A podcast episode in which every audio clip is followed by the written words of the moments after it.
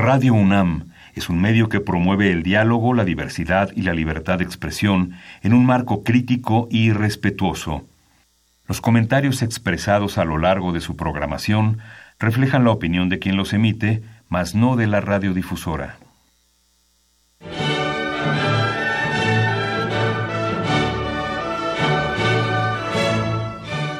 Diálogo jurídico. Derecho, cultura y humanismo. Programa a cargo del maestro Eduardo Luis Fejer.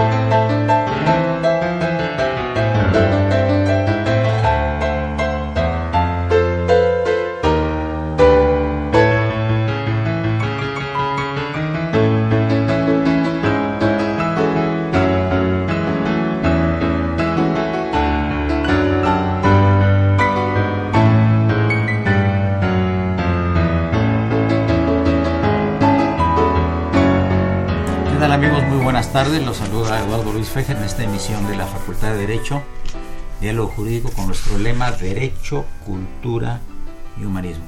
Pues dos invitados muy especiales en esta ocasión, como es el doctor Eduardo López Betancourt. Tocayo, bienvenido a los micrófonos de Radio UNAM al programa de la Facultad de Derecho. Muchas gracias, mi muy querido Tocayo. Bien sabes que es un privilegio estar contigo. Y el doctor Roberto Carlos Fonseca Luján, que nos hizo el honor de acompañar hace como dos o tres programas cuando se iniciaba este importantísimo eh, Congreso de Derecho Penal Internacional que fue organizado por, el señor doctor López Betancourt, ¿verdad? Sí, muchas gracias por la invitación. También es todo un gusto estar aquí para platicar de estos temas. Ya ves que platicamos aquí muy coloquialmente. Saludamos en cabina, por supuesto, a Socorrito Montes, con el afecto de siempre. Al padre Cronos, nuestro productor, Francisco Trejo, Franz Trejo. desde luego al niño oro de la radio, Raúl Romero y Escutia, en los teléfonos. Pues estoy viendo aquí en la Gaceta de la Universidad Eduardo López Betancourt que te entregaron en Guerrero el premio estatal. Es un premio estatal por tu labor. Eh, es una condecoración que te otorga el gobierno de Guerrero. En efecto, bueno, se forma un jurado, se convoca Tocayo. Hace tres meses salió la convocatoria en la que diversas personas físicas sin duda también morales, opinan sobre eh, las personas adecuadas a su juicio que puedan y deban lograr este premio, que yo pienso es el más significativo para un guerrerense. En primer lugar lleva el nombre precisamente del prócer Vicente Guerrero. Y en segundo lugar, bueno, pues la sociedad se siente muy comprometida porque se da en ocasión del aniversario de la fundación del estado de Guerrero. Y eso pues tiene su particular relevancia, es un acto solemne en el que asiste eh, el Congreso local, el ámbito del Tribunal Superior de Justicia y lo entrega el gobernador de la entidad. Y fueron propuestas muy concretas, en mi caso de la candidatura, del señor rector de la UNAM, que fue quien tuvo la idea original, y fue respaldada por el ingeniero Cuauhtémoc Cárdenas Solórzano y se sumó a ella también el senador Ricardo Monreal. De tal manera que fueron tres aspectos que sumados a los que se dieron, como fue el caso del senador Félix Salgado Macedonio, varias agrupaciones de abogados de Iguala, Teloluapan, Chilpancingo, Acapulco, bueno, de alguna manera fue consecuencia de que he realizado una intensa actividad académica en el Estado, en el ámbito universitario, con maestrías, con especialidades, tanto en Chilpancingo como en Acapulco. De tal manera que fue muy grato el sábado pasado recibir este premio que me enorgullece mucho porque vuelvo a repetirte, no hay guerrerense bien nacido que no aspire a lograrlo. No, claro, por supuesto. Roberto Carlos Fonseca, ¿cómo estuvo la organización del este congreso? Que yo la vi muy bien, pero ¿qué, qué, qué pormenores nos puedes platicar a nuestro auditorio? Primero, ¿de qué fecha, qué fecha fue? de ¿Quiénes fueron los invitados? Y algunos de los temas de los que fue motivo también el mismo. Sí, pues eh, justo la ocasión anterior que vine aquí a platicar con usted, doctor, era estábamos en los días previos a la celebración del Congreso, que fue el 8, 9 y 10 de octubre, ahí en la Facultad de Derecho. Entonces ahora ya un poco en cuanto a los resultados que tuvimos de asistencia, pues vemos que se presentaron 65 conferencias magistrales y 70 ponencias en 17 mesas, con personas que eran provenientes de México, de distintas instituciones públicas como la Comisión Nacional de Derechos Humanos, el INACIPE, jurídicas, del Tribunal Superior de Justicia de la Ciudad de México y el Poder Judicial de la Federación, pero también de muchas universidades del país y también eh, internacionales, particularmente de España, Cuba, Colombia, de Austria, de Perú y de Uruguay.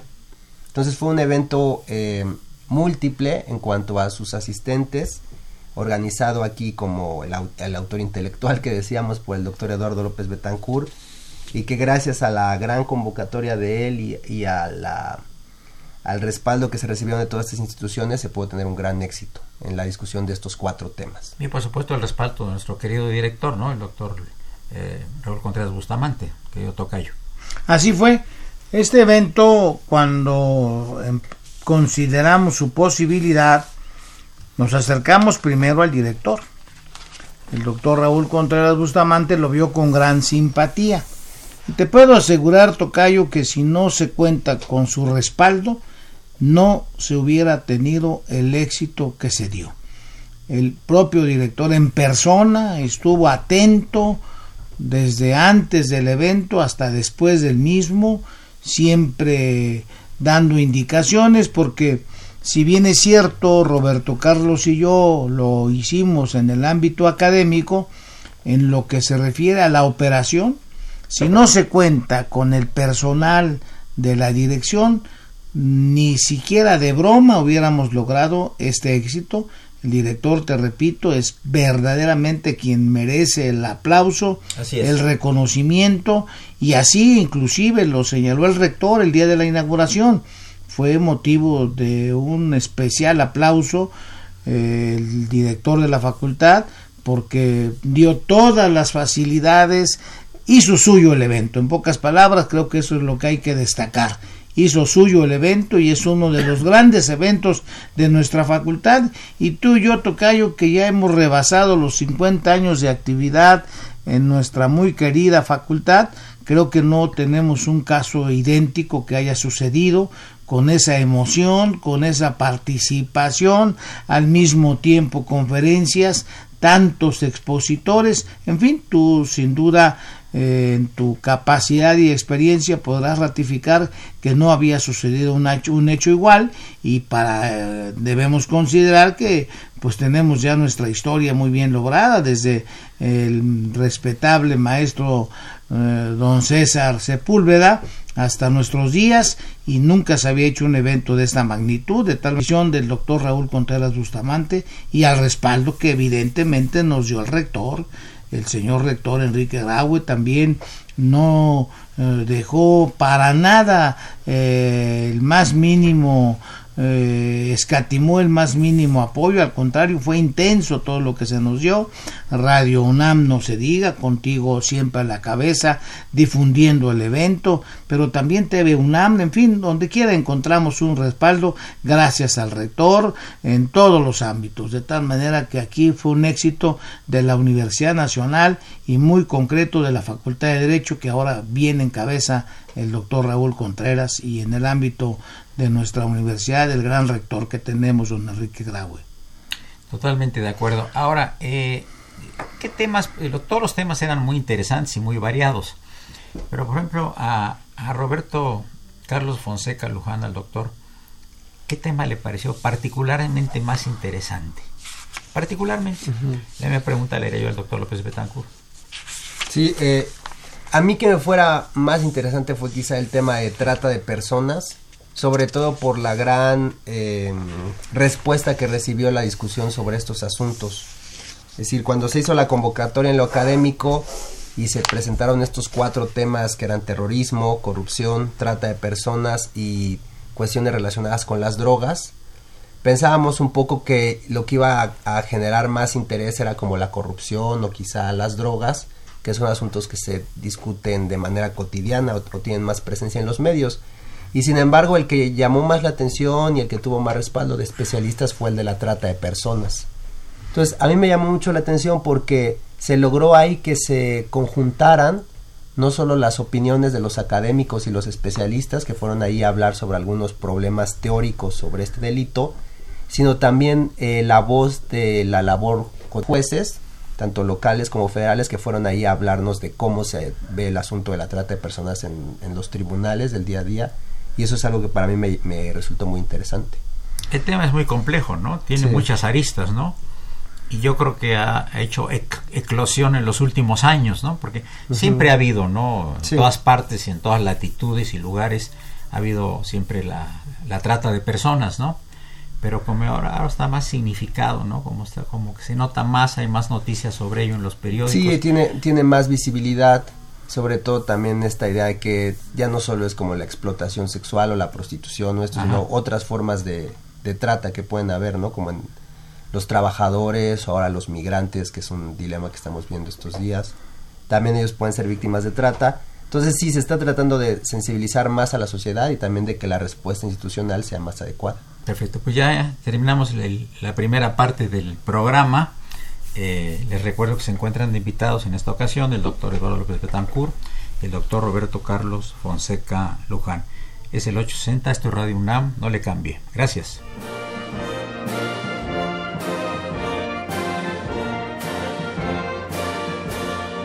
Su opinión es importante. Comuníquese. Nuestro número 5536 8989. Del interior de la República 01800 5052 688.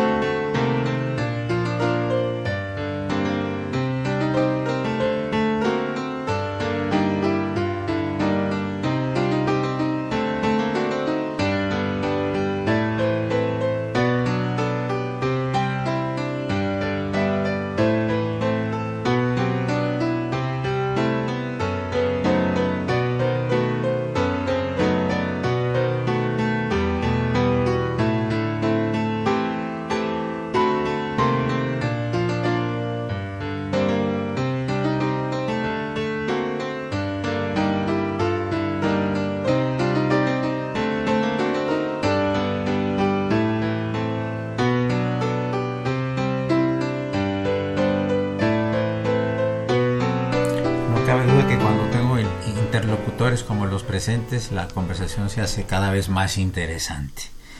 Y yo le pregunté al doctor bueno, vamos a hablar un poco de, tu vida escolar, porque él, él desde, desde, muy joven, yo creo que tú casi desde prepa dabas clase, ¿no?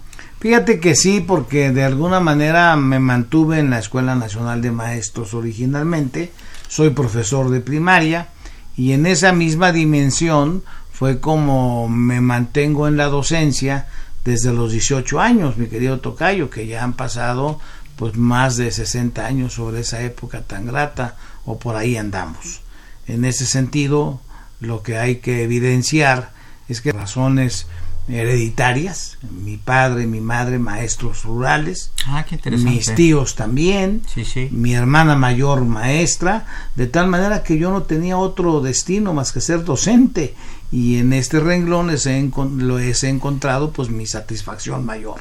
Claro. De tal manera que no es algo que sea inusitado, sino que se produjo a través de esa vocación y de esas circunstancias familiares que sin duda eh, motivaron que estudiara la normal, la normal superior, posteriormente me dediqué al ámbito universitario, en donde he tenido el privilegio, mi muy querido Tocayo, de tratarte desde 1960 o tal vez un poquito antes, Sí. 59 tal vez, en que tuve ese privilegio de conocer a una persona que siempre me ha impactado su inteligencia. Muchas gracias. Pero el que interroga tengo, soy yo. Pero tengo que decir- decírselo al público radio escucha. Lo talentoso que eres fuera de serie es alguien a quien admiro su capacidad, su sencillez, su calidad humana. Qué amable. Jamás has dejado de ser lo que eres. Muchas gracias. Un gran señor. Muchas, muchas gracias. Y luego, tu orientación, por ejemplo, hacia la Facultad de Derecho. Bueno, fue verdaderamente circunstancial hace algunos años, y aquí estaba Roberto Carlos cuando entré en ese comentario, cuando estudiamos, si tú recuerdas, Tocayo, la preparatoria, yo ya venía con un antecedente normalista, Sí. pero tengamos presente, cuando estudiamos había bachilleratos muy definidos. Sí. Eh, había el bachillerato de ingeniería, el bachillerato de humanidades, en donde inclusive las materias que se cursaban eran adecuadas a lo que iba a ser tu inscripción o tu futuro. Tú y yo tuvimos que hacer exámenes de admisión. Claro. No había pase automático. No. De tal manera que cuando estoy en la preparatoria con mis antecedentes normalistas, opto por el bachillerato de ingeniería. Ah, mira, Debo decirte, Tocayo, que yo quise precisamente ser ingeniero y presenté examen de admisión para ingeniería. En aquel entonces también, si tienes presente, era consejero universitario, Sí, cómo no. porque a una edad muy temprana tuve ese privilegio cuando el doctor Chávez fue rector Claro. y antes aún con Labor Carrillo, yo tomé protesta como consejero con Labor Carrillo, con aquel destacado rector que durante ocho años llevó a altos lugares a la universidad. Después el doctor Chávez no se quedó atrás, fue brillantísimo también. Pero debo decirte que en este periodo eh, presenté examen de admisión para el bachillerato de ingeniería y sucede que cuando voy a ver mis resultados, pues el doctor Manuel Quijano, De un destacado médico, Su hijo ha estado aquí en los micrófonos. por supuesto, donde acaba de morir lamentablemente en Cuernavaca. Tiene un par de meses que falleció, ¿eh? eso es algo. ¿El doctor Quijano? El doctor Manuel Quijano. ¿Cómo? Ese gran médico admirado, tiene un par de meses que de- se Pero, nos adelantó. ¿Es el padre de la persona que entrevisté, te refieres? Seguramente sí, Sí, sí, seguramente claro, sí, don fue escolares don- sí, fue el director de escolares Ah, eso, con. Chávez. Sí, claro. Con el doctor Chávez. No, o sea, famoso. él debió haber en este momento ah, por los 90 años, un poco Eh, más tal correcto, vez. ¿eh? sí, sí, sí, el doctor, bueno, pues era director de servicios escolares con el doctor eh, este Chávez. Voy a ver los resultados Y mm, se sorprende porque mm, eh, es por áreas y no me encuentra en derecho y me interroga y dice, bueno, pues ¿en dónde hiciste el examen de admisión para ingeniería? Sí, había aprobado, eh, tratado siempre de responder a mi responsabilidad y lo en esa época como alumno, tan es así que para ser consejero universitario era obligatorio tener primero regularse, estar regular, regular en los estudios y después tener un buen promedio. Más de 8 de promedio era la obligación y en aquella época, en los años 60, Tocayo, obtener 8 de promedio era algo en verdad significativo. Un acto significativo En esa dimensión, Tocayo, me dice el doctor Quijano, pero ¿cómo vas a estudiar ingeniería? Si tú eres líder, eres consejero universitario, vas a meterte a un respirador, vas a hacer cosas mm, relacionadas con la construcción cuando tu obligación es el ámbito social. Y él así, entre comillas, y con cariño, me obliga a inscribirme en derecho. Piénsalo. Voy con mi señora madre, maestra rural, quien me dice, hijo, ¿y el doctor Quijano te quiere? Le digo, yo pienso que sí. Tenía una gran identificación con el doctor Chávez, con Mantilla Molina, Claro. que no debes tú olvidar supuesto, que era una gente muy cercana a ti y a mí, Claro. por Manuel Gutiérrez Zamora. Claro. Es más, tuve el privilegio de hacer pasantía con el maestro Sí. Mantilla Molina y en Bolívar 8 en el centro de la ciudad. En esa dimensión, pues le comenté a mi madre que sí sentía porque que sentía que el doctor Quijano me guardaba afecto. Qué buena Escúchalo. pregunta, qué buena pregunta la que hicieron, ¿eh? Escúchalo, Claro. escúchalo, escúchalo. Porque mi madre era maestra rural y obviamente no tenía antecedentes, no había en mi familia nadie que hubiera hecho estudios universitarios. De tal manera que así fue como me orienté hacia el derecho. De inicio, te confieso, no me gustó la carrera. Pero a los tres años empecé a entenderla y estoy actualmente enamorado de ella, pero originalmente pude haber sido ingeniero. Pero qué bueno y en qué momento tan grato un doctor de tanta calidad humana como fue Manuel Quijano me orientó sin duda por el camino correcto y esto da una pauta para pensar que a veces nuestros servicios vocacionales de orientación, por lo menos en mi caso, no fueron nada afortunados. De esto es lo que hay que también destacar, que pues debieron haber desde un principio eh, participado las clases de orientación vocacional para darle, en mi caso y como en otros casos, la adecuada orientación al estudiante preparatoriano. Roberto Carlos, eh, además del tra- de trata de personas, ¿en qué otro lugar ubicarías el interés dentro del abanico de, de ofrecimiento de, de este Congreso tan interesante de- internacional de Derecho Penal que organizó el doctor? Bueno, regresando a lo, de- Betancourt, sí. a lo del Congreso, yo creo que el segundo tema que desató también más interés fue el de las drogas, porque ahí eh, todavía se sigue discutiendo mucho, incluso durante los días del Congreso estaba esta discusión sobre lo que iba a pasar en Canadá con la legalización de la, Sí, sí. de la marihuana. Entonces son todavía algunos temas que eh, apenas se mencionan o se sacan a la arena pública y hay un arduo debate sobre uno u otro lado. Pero ese llamó también atención en el, en el Congreso, no tanto como el de trata, pero sí la mayoría de las voces fueron en el sentido de que es necesario cambiar un poco el paradigma prohibicionista hacia algo ya, eh, un nuevo marco jurídico más adecuado a este problema de las drogas. ¿Y cuál sería tu opinión, antes de que pasemos a, a un enlace telefónico que tengo con un científico? Eh, ¿Cuál es tu opinión de Canadá afina los detalles unos días de la legalización de la marihuana que ya lo hizo? ¿Cuál es tu punto de vista personal en el caso de Roberto Carlos Fonseca Luján? Pues yo estoy de acuerdo con, ¿Sí? con esa política que están tomando en estos otros países de uno reconocer que eh, hay una parte importante de la población que en determinado momento dice que quiere consumir una sustancia.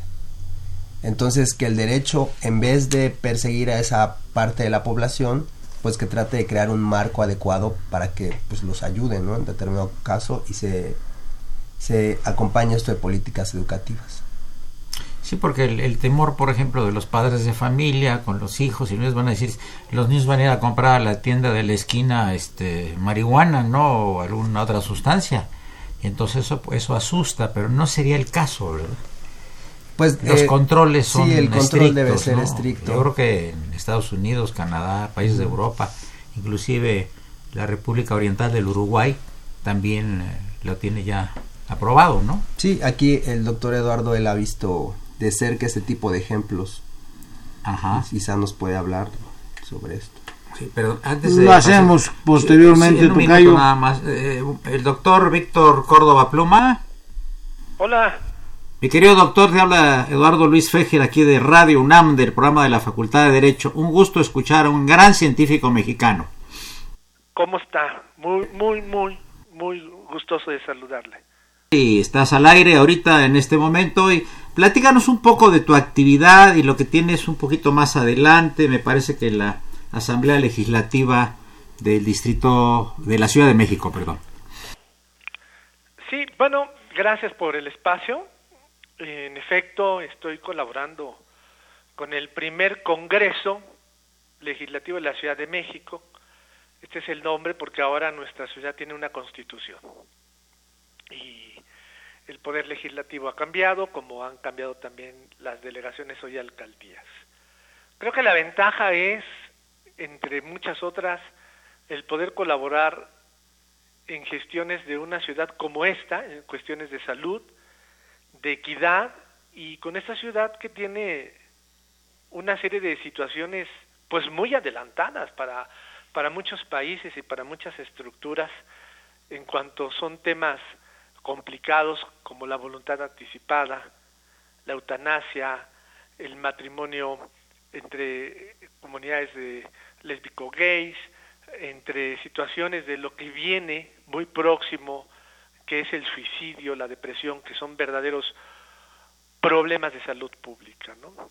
En un congreso plural, eh, con mayoría de un tema, con minorías de otro, pero muy escuchado y con diputados muy combativos, con diputados que hay una amplia experiencia y un grupo muy, muy, muy lleno de expertise, con diputados muy jóvenes, la fortuna de hablar con gente de 24, 28, 30 años que ha llegado ahí por el voto y que son gente en su primera vez como un legislativo, pero con muchos años de trayectoria como luchadores sociales. A mí me parece que es un gesto de apertura y de inteligencia que este conglomerado de, diputados han invitado a gente de diversas universidades y diversas disciplinas. Yo soy un ejemplo, pero hay ingenieros, hay economistas, hay financieros. Me gusta, ¿sabes? Me gusta la señal que están mandando de que un diputado no tiene por qué saber de todos los temas y el conglomerado ha pedido a quienes estamos en algún tema específico que vayamos con libertad a criticar y a colaborar. Me gusta como ciudadano que esto suceda. Ajá. Y en el aspecto científico, eh, ¿puedes platicarnos brevemente, a reserva de que del día 7 de enero estás invitado a un programa de una hora para platicar de todo esto? Lo sé, gracias. ¿Podrías hacer favor de adelantarle brevemente a nuestro público cuáles son tus funciones en el mundo científico? Bueno, muchas gracias. Ahora estoy a cargo de la unidad de neurociencias, Neurometrics. Es una ah, situación que hemos empezado en varios países. En este momento estamos trabajando rusos, alemanes, españoles y mexicanos. Estamos montados sobre una tecnología muy especial de hacer del cerebro en quinta dimensión análisis muy, muy, muy exactos de las conexiones cerebrales, pero sobre todo de la posibilidad de activar esas conexiones o de disminuir el daño cerebral. Eh, por lo tanto, las enfermedades que podemos o tenemos la oportunidad de tratar son el déficit de la atención, tanto en niños como en adultos, la depresión, la ansiedad, porque todos tienen un factor común neurológico. Y cosas muy interesantes que vengo desarrollando desde hace casi 30 años, que es una enfermedad que se llama la disautonomía, o sea, cuando tenemos discompuesto el aparato automático y entonces tenemos mareos, colon irritable, alteraciones de vejiga, alteraciones del ritmo cardíaco y son pacientes que se desmayan o que parece que tienen una convulsión y que por años los médicos los hemos etiquetado como algo de histeria o algo solamente del índole emocional, cuando, bueno, ahora sabemos que es un factor neurológico bien determinado. Doctor Hugo, yo te agradezco muchísimo este pequeño avance que nos estás haciendo favor de dar. Eh, te deseamos mucho éxito en la asamblea y por supuesto en la continuación de estos estudios sobre el cerebro que desde luego dicen que desconocemos la gran parte de las funciones y que nada más utilizamos una sola parte. Yo voy a tratar de utilizar una buena parte de mi cerebro o de los restos que tengo para entrevistarte con todo afecto durante una hora el próximo mes de eh, para el próximo mes eh, de, este, eh, de enero. Te mando un saludo muy afectuoso aquí desde la cabina de Radio UNAM y en particular de la el programa de la Facultad de Derecho. Muchas gracias. de regreso, más para nuestra querida UNAM. Muchas gracias y muy buenas tardes. Muchas gracias. Chao. Gracias. Amigos, continuamos con el programa en dos minutos más Viene el corte musical a, par- a cargo del padre Cronos, don Francisco Trejo. Es el padre Cronos. Trae una, trae una guadaña para cortarnos la cabeza y nos pasamos un solo minuto. No sabes qué estricto es el padre Cronos. Cronos. Gracias. Solo así funcionan las cosas. Está usted escuchando Diálogo Jurídico, Derecho, Cultura y Humanismo.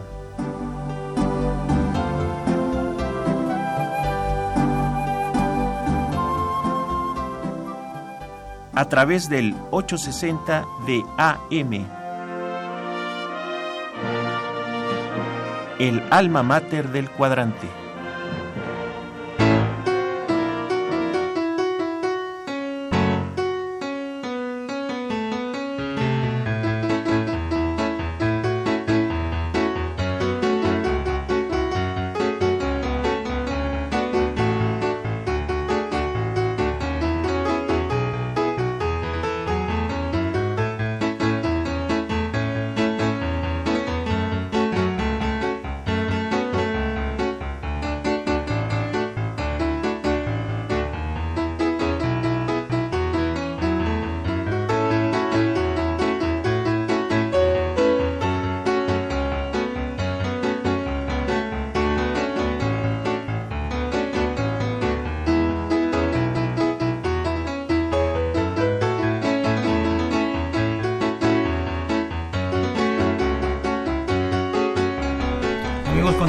Aquí en el programa de la Facultad de Derecho, de Diálogo Jurídico, con nuestro lema Derecho, Cultura y Humanismo. De invitados especiales, el doctor Eduardo Betancourt y el doctor Roberto Carlos Fonseca Luján.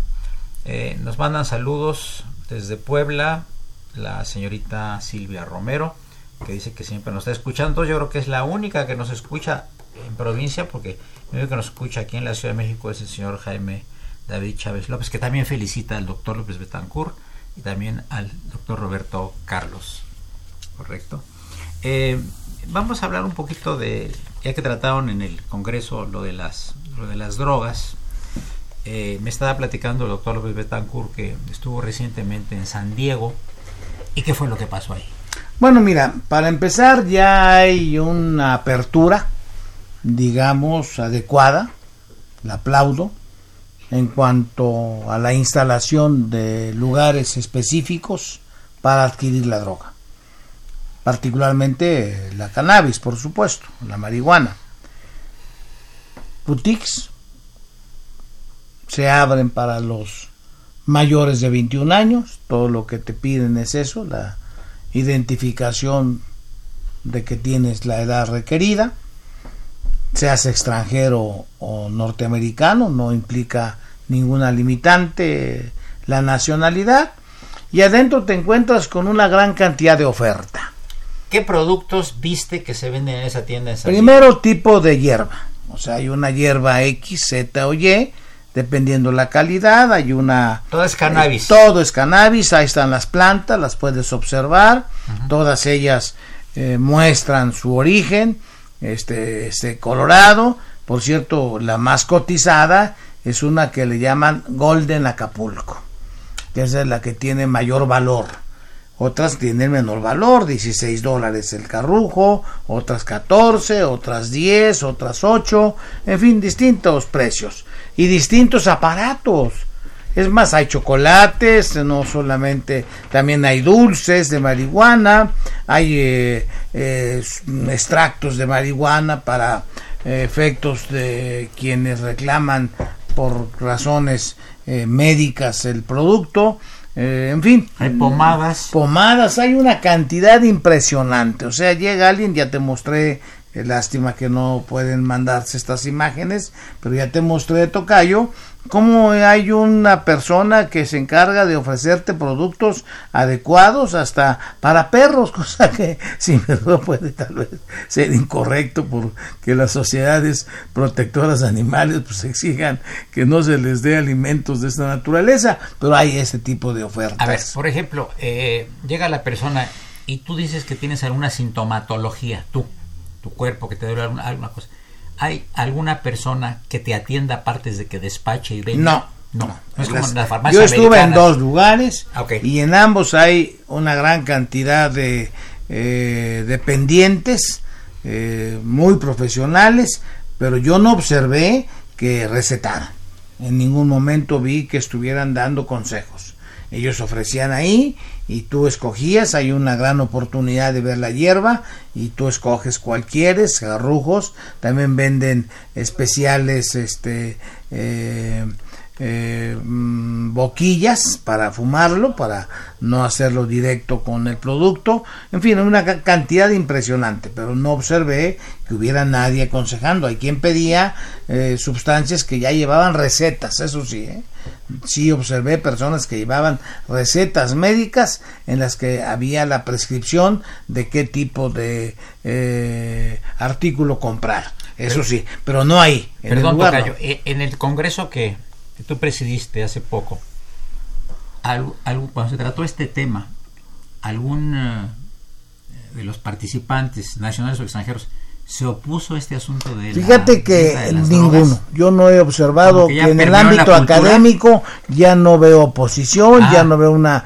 Hay algunas consideraciones en cuanto a, sobre todo en el caso de la marihuana recreativa podríamos decir que hay algunos que piensan que no es el momento, pero ya son voces muy aisladas, muy opacadas por la eh, exigencia social que no es más que eso. Ya creo que en este momento la legalización, que no hay que confundirla con la despenalización. Claro. O sea, tiene que seguirse castigando cuando no se cumpla con la norma. Pero sin duda alguna ya hay una cultura a favor de la legalización. Yo pienso que estamos retrasándonos mucho en México. Como en otras cosas, hay que preocuparnos más por esto que nos une, por aquello que nos puede crear diferencias. Esto ya es un paso inmediato y ya inclusive la que va a ser secretaria de gobernación, colega nuestra en la facultad, que lo fue Olguita y tal vez hasta también tu discípula, como en mi caso, que la recuerdo como una alumna inteligente, en esa dimensión, pues ya hay un camino muy marcado a favor de que pronto ya estemos a nivel de lo que está Canadá, de lo que está Uruguay, que nos llevan por delante algunos pasos, pero que no podemos retrasarnos más. Roberto, ¿por qué da, tanto miedo el uso de la marihuana recreativa? Pues lo que la sociedad teme es sobre todo los usos abusivos. Pero dicen que no pasa nada, aunque tomes mucha marihuana, ¿no? Eh, que te aplatana sería un término poco adecuado para los micrófonos, pero pues es muy coloquial y lo entendemos todos, que aplatana la marihuana, que no te hace delincuente, que no te excita, que no te... Sí, vaya, no, no se trata de cometer otros delitos, sino más bien como un tema de salud pública. El riesgo con estas sustancias es cuando un uso abusivo conduce a la dependencia. Entonces, igual que puede suceder con otras drogas legales, digamos el tabaco o el alcohol, que cuando las personas abusan de su uso desarrollan enfermedades que no solo los afectan a ellos, sino también afectan a su familia y le cuestan a la sociedad, porque se necesita ahí destinar dinero para políticas públicas sobre esos temas. Pues el asunto con las drogas sería también ese, ¿no? Que de repente eh, al acceder a la marihuana con usos recreativos, algunas personas pudieran más bien eh, desencadenar hacia usos abusivos y dependencia. Ese sería el riesgo, pero pues por eso se tiene que acompañar de políticas preventivas, educativas y un poco superar la idea de que para que no haya adicción lo mejor es prohibir, pues no es esto, más bien para que no haya adicción lo mejor es educar. ¿Y regular? Sí, regular. Ajá. Ahora, ¿esto, Roberto Carlos, disminuiría la delincuencia, digamos, de alguna manera? ¿Tiene una relación con el, aumento de la, de la delincuencia y la prohibición de este tipo de, enervante, en particular la cannabis índica, mejor conocida como marihuana? Sí, pues claro, no son solo soluciones mágicas. Entonces el problema de la, de la delincuencia ya está ahora relacionado con otros delitos, incluso con otras sustancias. Sí. Pero en esto concreto de la marihuana, pues a lo que ayudaría es un poco a, uno, atender de mejor manera, en su caso, el problema de salud pública, que les que decía hace un momento, y también pues irle quitando un poco los ingresos a los grupos criminales que se dedican a la venta de estas sustancias que bueno esto no sería cosa automática sino ya le digo doctor cosa de un proceso y de otras medidas también en el camino antes de pasar a la última parte del programa eh, ¿cuál es tu opinión al respecto? bueno yo pienso que ya hay unidad bien te ha señalado Roberto Carlos que más que atender a lo que implica una obligación del Estado, Tocayo, ya no estemos en la cuestión de que a ver si se puede, sino que se debe, que es muy distinto. La legalización no permite bajo ningún concepto mayor retraso. Estamos totalmente siendo irresponsables, el Estado, los ciudadanos, ya hay en esto una decisión mm, local, nacional, mundial, y evidentemente lo que digo Roberto Carlos, más que preocuparnos porque se venda la marihuana en tal o cual lugar, preocupémonos porque al muchacho, al niño, al jovencito, lo eduquemos para rechazar las drogas, que no solamente es la marihuana, es el juego, es el alcohol, es el tabaco, son aspectos que tienen que darse en la escuela, en el hogar, es donde hay que trabajar con más intensidad. Lo demás, tengamos presente un principio jurídico, el libre albedrío, mi muy querido Tocayo, la libertad del ser humano. No podemos decirle esto no lo hagas, aquello no lo hagas, siempre y cuando no se afecte a un tercero. El que fuma, bueno, pues hace una decisión muy particular de su vida y no podemos nosotros coartarle ese, ese derecho.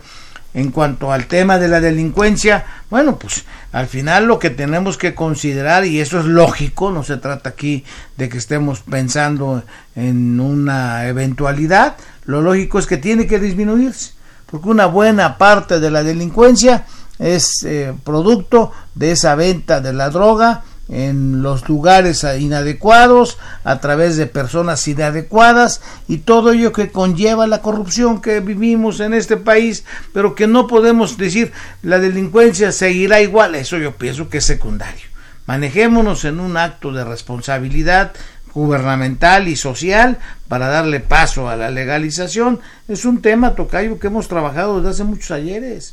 Pues, eh, antes de terminar eh, esta parte, eh, el primer paso sería el aspecto médico, quizá el segundo el recreativo, ¿verdad? No, tocayo, yo creo que estamos perdiendo el tiempo con eso de que el primero, mira, en primer lugar en el aspecto médico se eh, anota un principio que es el estado de necesidad y que en último caso no se ha respetado, porque es preferible darle marihuana cuando ya se vende en España eh, desde el punto de vista médico y en, y en México sí se autoriza, pero siempre no. Pero hay una contradicción, Tocayo, en la ley de salud.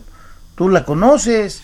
Dice claramente que la persona adicta puede traer consigo hasta X cantidad de no solo marihuana, también de cocaína, también de heroína.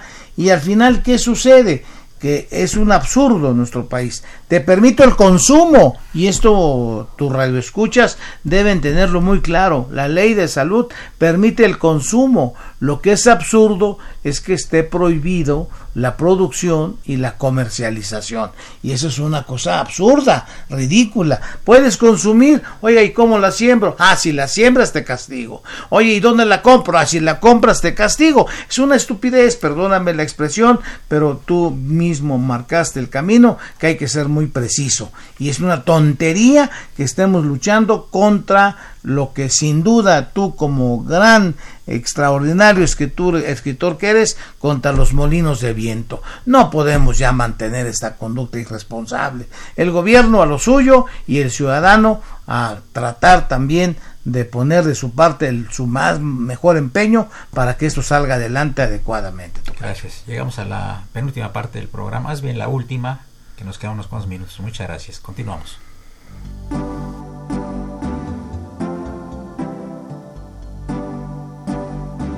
Está usted escuchando Diálogo Jurídico, Derecho, Cultura y Humanismo.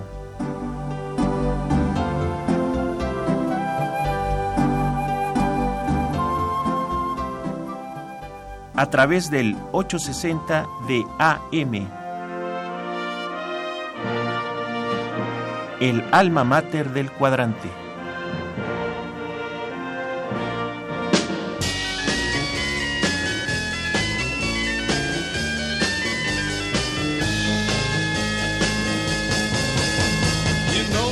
would be untrue. You know that I would be a liar if I was to say to you, Girl, we couldn't get much higher. Come on, baby, light my fire. Come on, baby, light my fire. Llegamos a la última parte del programa con dos invitados especiales, el doctor Eduardo López Betancur y el doctor Roberto Carlos Fonseca Luján. Ya se habló aquí de trata, se habló de la legalización de, la, de las uh, drogas psicotrópicas y otras. Y ahora yo le pregunto al, al doctor Betancourt sobre el tema del terrorismo. Afortunadamente no lo tenemos en México. Afortunadamente. Bueno, yo te diré, Tocayo, que hemos tenido algunos hechos muy lamentables en este sentido, pero evidentemente, así como sucede en otros lugares, por suerte no tan intenso, mas no debemos confiarnos. Esto que acaba de pasar sobre la sinagoga, Tocayo, en verdad nos angustia porque ya se están dando genocidios preocupantes que pensamos que ya le habíamos dado vuelta a la página y volvemos al tema, aunque también los musulmanes, algún grupo radical, no ha dejado de mantener esa actitud que no deja de preocupar al mundo y que necesitamos ponernos en guardia.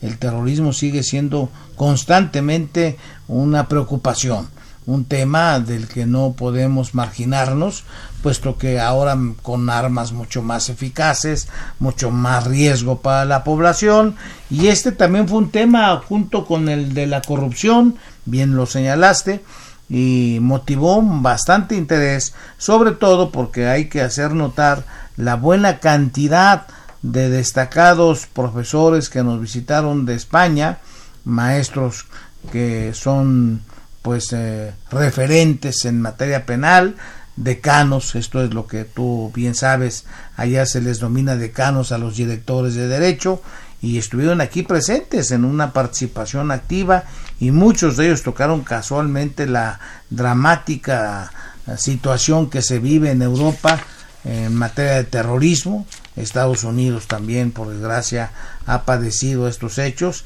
y fue motivo de comentario intenso, de buscar soluciones y de encontrar pues una respuesta para todo ello que mantiene en estado de alerta a la población mundial y que pues está insegura, esa es la palabra, la inseguridad, porque pues no tiene sin duda alguna eh, la droga, sin duda alguna la trata de personas afecta particularmente a estados o a países que se pueden llamar tercermundistas o en proceso de desarrollo, el terrorismo afecta particularmente a los estados desarrollados.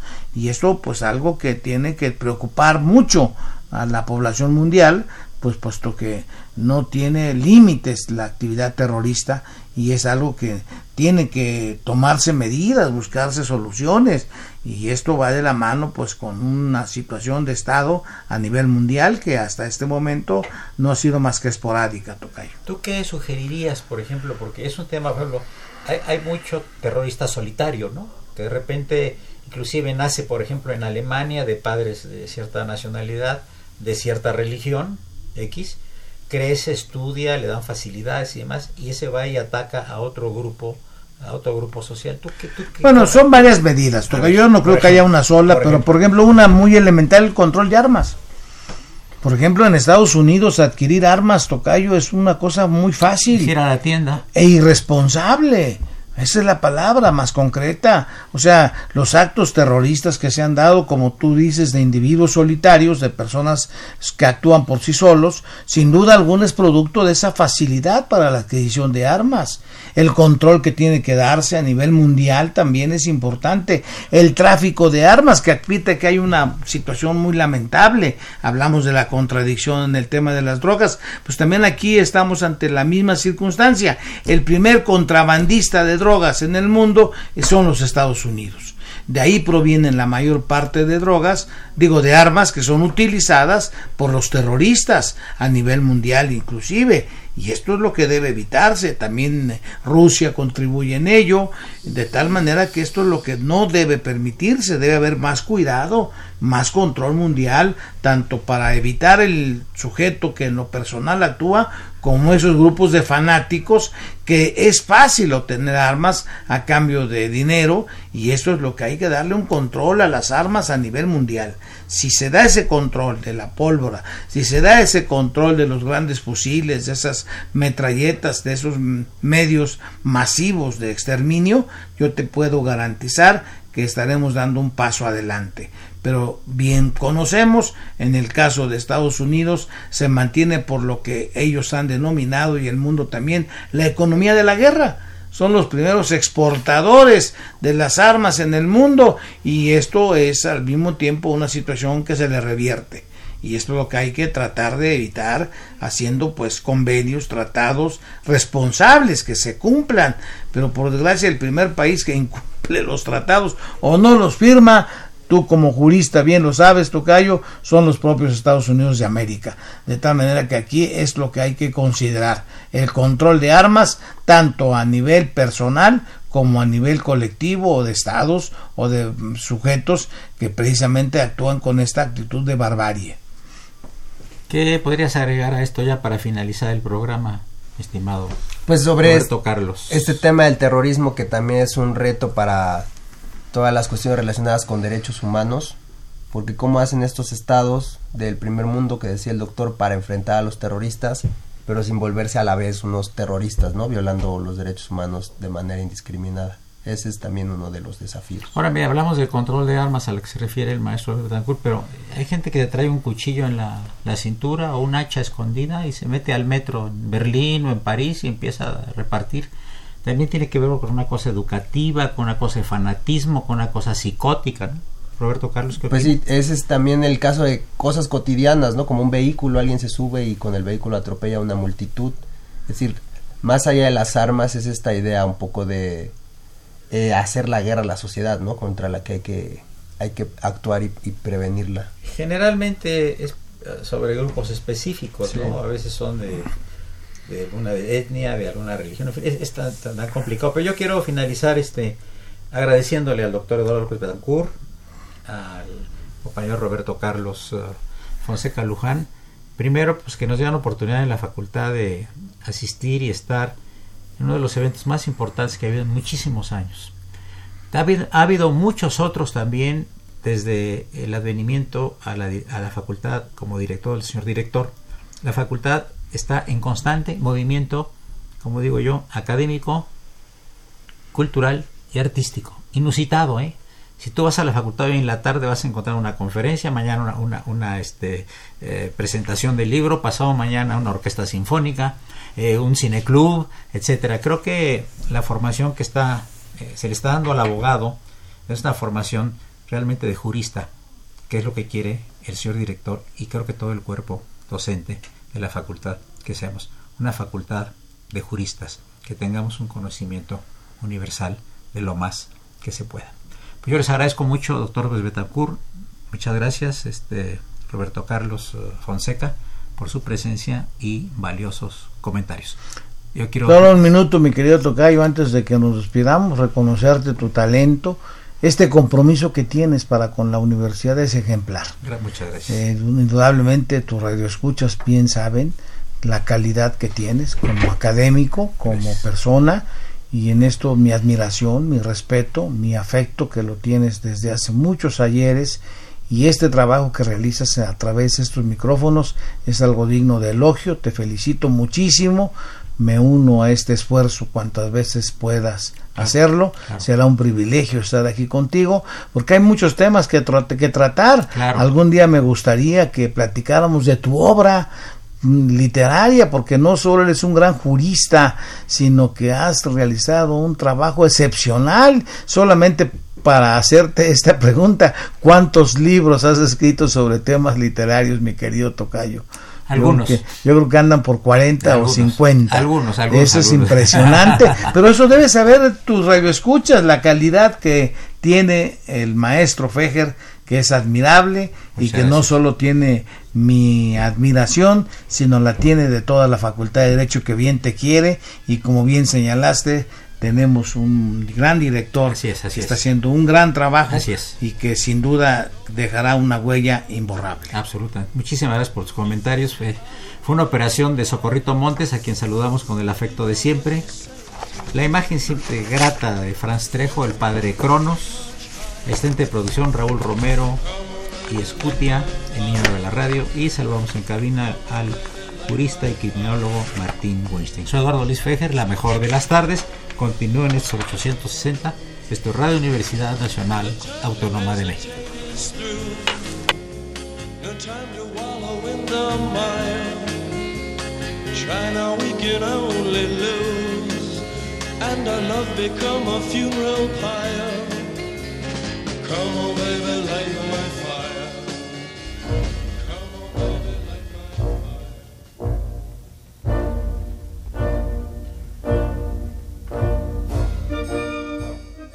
Diálogo Jurídico fue una coproducción de Radio UNAM y la Facultad de Derecho.